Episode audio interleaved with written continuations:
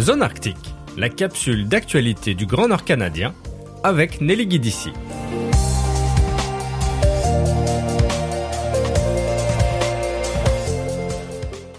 Plusieurs événements ont marqué l'actualité de l'Arctique en 2023. La sécurité, le Conseil de l'Arctique ou encore la Réserve faunique nationale de l'Arctique en Alaska ont fait la une. Sur la scène internationale, la reprise des activités du Conseil de l'Arctique en mai 2023 a été une excellente nouvelle pour la diplomatie dans la région arctique. Suite à l'invasion de l'Ukraine par la Russie, le Conseil avait interrompu toutes ses activités et tables rondes pendant plus de 15 mois.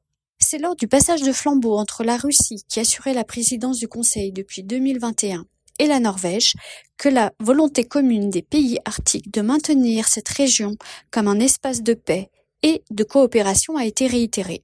Les enjeux politiques sont exclus de facto des travaux du Conseil et depuis mai 2023, plusieurs travaux de recherche ont repris, notamment le programme de lutte contre les contaminants de l'Arctique.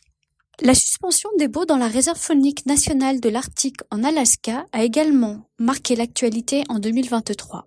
Le 6 septembre 2023, la compagnie Alaska Industrial Development and Export Authority a vu ses sept concessions gazières et pétrolières annulées par Deb Haaland, secrétaire aux Affaires intérieures des États-Unis, suite à des irrégularités dans le processus et des lacunes juridiques fondamentales. Si cette décision a fait l'unanimité parmi les nations Gwich'in de l'Alaska, du Yukon et des territoires du Nord-Ouest, le peuple Inupiat a fait part de son incompréhension. L'organisme Voice of the Arctic Inupiat a dénoncé le manque de transparence dans cette prise de décision et estime que sa voix est réduite au silence. Selon Nagruk Archark, président de l'organisme depuis 2022, le changement climatique ne peut pas être une excuse présentée par l'administration Biden pour empiéter sur les droits distincts des peuples autochtones. Enfin, la sécurité est un sujet de plus en plus présent et qui soulève des inquiétudes parmi les communautés de l'Arctique, en particulier au Yukon, après qu'un objet aérien volant illégalement dans l'espace aérien canadien a été abattu le 11 février 2023 dans le territoire du Yukon. Le 28 juin 2023, le Comité sénatorial de la Sécurité nationale, de la Défense et des anciens combattants a remis un rapport alarmant sur la défense défaillante de l'Arctique canadien. Ce rapport montre notamment que les infrastructures sont insuffisantes, les équipements obsolètes et il y a un manque criant de personnel parmi les rangers et les forces armées.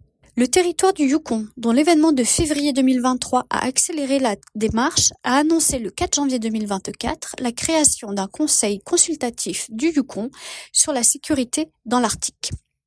La création de ce conseil démontre la volonté du gouvernement du Yukon de faire partie des conversations nationales et internationales sur la sécurité et la défense de l'Arctique, selon le Dr Kane Coates, qui est président de ce conseil. We want to make sure we're part of the national conversation about about security and defense because we're very very very exposed. Obviously on the arctic in a whole bunch of ways some good some bad but very exposed to what goes on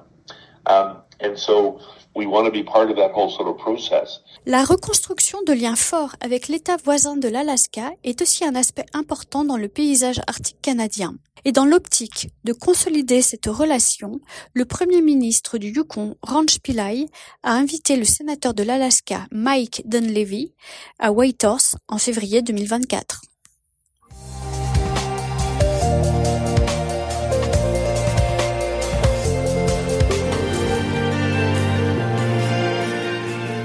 C'était Zone Arctique, la capsule d'information du Grand Nord canadien avec Nelly Guidici.